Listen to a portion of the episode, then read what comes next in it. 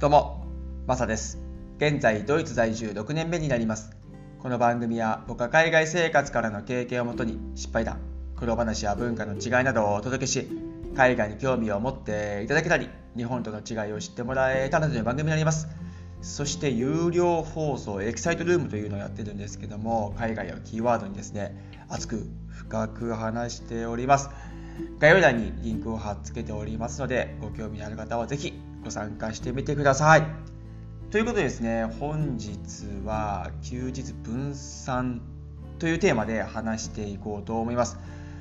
今日からですよね、ゴールデンウィーク明け、日本では今回長かったんですよね、1週間以上ですか、休日があって、こうちょうど今日からですか、始まる企業さんっていうのは多いんじゃないかなというふうに思うんですけども、なんか僕の感覚ですけどもドイツ6年目を今迎えているわけなんですがゴールデンウィークとかですねお盆休みとかそういう感覚がもうねなくなってきちゃってるんですよね実際に。あそうなんだ。今からゴールデンウィーク始まる時期かみたいなそんな感じだったんですけども。で仕事上ですね日本とやり取りするっていうところがあるのでその辺に関してはですねあ確かにゴールデンウィークが来るなとかっていうふうに心の中では思いながら仕事はやってるんですけどもやっぱりですね日々の生活ドイツの環境なのでどうしてもですね忘れがちになっちゃうんですけども。でこのゴールデンウィークの間はですね日本とのやり取りがほぼなかったので仕事もちょっと落ち着いてた部分はあったんですがただ休みではなかったですね。通常通りの勤務で通常通りの生活をしていたわけなんですけどもどっか休みなので旅行行くとかですねそういうことはなくてですね日本とはそこは大きく違った部分かなというふうには思うんですけどもただ日本の死者がですねさっき言った通り休みだったのである程度時間がね自分の中ではある部分があってですね比較的に今まで以上にちょっとリラックスできたような感じの業務だったんですけども。何事にもトゥーマッチは良くないですよね。何事にもやりすぎるとかですね。何事にもこうこうなんていうんですかね。そこ自分の疲れだとか精神的に来るようなとこってあるじゃないですか。そういうのにもなんかこうトゥーマッチな部分っていうのは良くないなっていうふうに思いながらですね。毎年なんかこの時期になるとそういうふうに思っちゃうわけなんですけども。まあでもやっぱりゴールデンウィークが明けてしまうとですね日本の方も動くのでバタバタするっていう感じなんですけどもね。またそれは忙しいのは忙しいですね。いいですけどもやっぱりやりすぎるっていうのは何事にも良くないなっていうふうに思う部分があるので僕もなんか変な感じですけどゴールデンウィーク明けっていうとこの一部分がですね心の中にはあったりしちゃうんですけどもゴールデンウィークの感覚はないないと言いながらですねこの1週間ちょっとですねゆっくりできた部分があるのでそういうふうに考えるとですねああゴールデンウィーク明けなところがあるのかなっていうふうに思ったりもねしちゃうんですけども。さあ皆さんいかがでしたかね？ゴールデンウィークはすごく楽しめましたか？どこか旅行行ったとかですね。それこそもうゆっくりできたよとかなんかこんなに長く休んで仕事復帰するのにちょっと辛いよとかですね。今そういう感じかもしれないですけども。それもですね僕のなんかこの感覚的にはですね1週間とか1週間半とか2週間っていうのはあんまり長期の休みになかなかこう今なってないというかそういう感覚ではないというかもう12週間休むのって当たり前な部分がドイツではちょっとありましてですね。こっちの仕事環境というのは有給をですねもう2週間3週間普通にとってね休む方々って多いんですよ。だから僕も最初来た時はそれ抵抗あったんですが1週間休めば十分だよみたいな感じだったんですけどもせっかく来てるんでね経験上2週間ちょっと取ってみようかなっていうふうに思い切って取った時あったんですよ。そこからですね休みっていいなっていうふうに思い始めてです 1週間が最初抵抗だった部分が1週間短えなっていう風になってきて2週間普通に取るようになって次3週間取ってみようと思って3週間取った時もあるんですけど3週間は長いなっていうふうに思ったんですがやっぱり予定を入れていくとですね自分のしたいことをそこに入れちゃうとあっという間に過ぎちゃうんですよね。で心身ともに本当にそこでリフレッシュされてですね新たに仕事頑張ろうっていう気に本当になれちゃうんですよね。1週間でねそれの気持ちになるかもしれないですけども今の僕ではですね23週間の休日がその普通のスペックになっていてですね 1週間少ねえな1週間半うんやっぱ2週間取んないとなんだかなみたいなこういう贅沢な気持ちにもなっているんですけど。いやそれがですねそのドイツにはゴールデンウィークというものもないですしお盆休みというものももちろんないですしこれは日本特有なものだと思うんですけども企業全体というか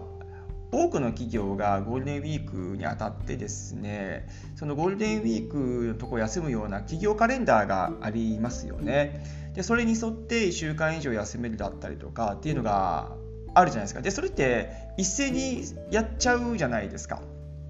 でドイツというのは企業のカレンダーっていうのがほぼほぼなくてですねドイツが出している休日のカレンダーに沿って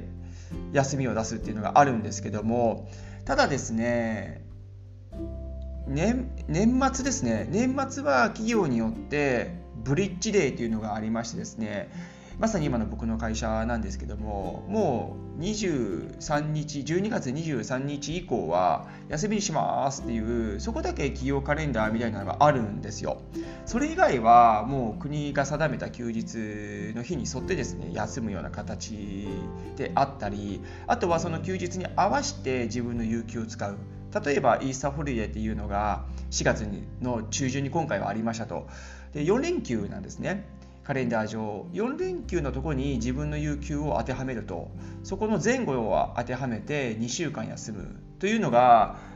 結構こっちは普通にやっていてですねもうそれが当たり前のような会話でしてる部分があるんですよ。だから各個人が各好きなとこで23週間長期休暇を取るっていう動向なのでもちろんですねご家族持たれている方々は学校はそこ休みになるのでご家族とですね一緒に動くというところはあると思うんですが日本みたいにですね会社も挙げてどうだこうだで一気にそこを休むっていうとこってないんですよね。それはそれでいいかなっていうふうに思うんですがただそこに集中をしてしまうとハイシーズンになってね値段も上がるっていうのはもちろんありますしじゃあそれ以外はどうなのっていうところもあるじゃないですか。僕的にはドイツみたいなやり方休日はカレンダー通りにしてですね各個人で長期休暇を取れるというところは、うん、休日分散型にした方がいいんじゃないかなっていうふうに思うんですよね。それこそ観光業だったりとかですねそういうサービス業をされている方々というのはそこで、ね、課金借り入れ時だと思うんですけどもそれそこだけの期間になっちゃうっていうのは非常になんかこう寂しい部分があるのかなと思うんですよね。で他もちょくちょくね観光されている方々というのはいると思うんですけども日本の場合はこう目に見えてもそこバーンみたいな感じじゃないですか。でヨーロッパの場合は夏をバンバン休む人はいますけどもこれはね各個人で違うんですよね。7月一気に休む8月に一気に休む9月一気に休むもちろんさっき言った通りですね学校が休みなのでご家族の方はかぶる可能性は高いかもしれないですが家族を持たれていない方々というのは789とかですねこう分けて休みを取ったりとかする部分がありますし当然ですねみんなそこで夏の期間動くのでハイシーズンにはなります。ハイシーズンの期間が長いですよね。1ヶ月2ヶ月とか続いちゃうんですよね。日本もそうかもしれないですけどもただ人が動く期間というのがお盆休みとかそういうところに集中しちゃうじゃないですか。でドイツの場合は集中はするんですがそれが1ヶ月2ヶ月とか続いて長いんですよね。でそれこそ僕なんか独身なのでそこに合わす必要はなくてハイシーズンで高いですしだから1回ハイシーズンが終わったぐらいに行こうかなという考えなんですよ。だから9月の終わりとか10月の頭だとかっていうのが僕的には取りやすいとこがあってそれこそ夏前6月とかに行ったりとかですね。そういう部分があるのでこう自分で決められる休日っていうのが非常にいいかなと。でそれがいい経済効果にもなっていくのかな通年を通してですよね。うん。なので一気にこう休むっていうのは一理いいかもしれないですけども通年を見た時に、うん、分散をした方がより安定したとこにつながるんじゃないかなっていうふうに個人的にはね思ったりしますね。日本にいた時そして今ドイツで生活してる上で実際自分が体験してですね動いてみてあなんか、うん、自分で決められる休日の方が自分的にもいいですしそして経済的にもいいんじゃないかなっていうふうにね思ったりするのではい。今日はですね休日分散というテーマで話させてもらったんですけどもゴールデンウィークですねふとそういうふうに思った時があってですね今日はゴールデンウィーク明けでこうやって話させてもらいましたけどもこれ一長一短ねあるとは思うんですけども僕的には、うん、休日は分散させて各個人でですね一気にドーンと取るような形の方がいいんじゃないかなというふうに思ったりしますね。はい。何かの参考にしてもらえればと思います。はい。今日はどうもありがとうございました。それでは素敵な一日をお過ごしください。ではまた次回の放送で。チャオ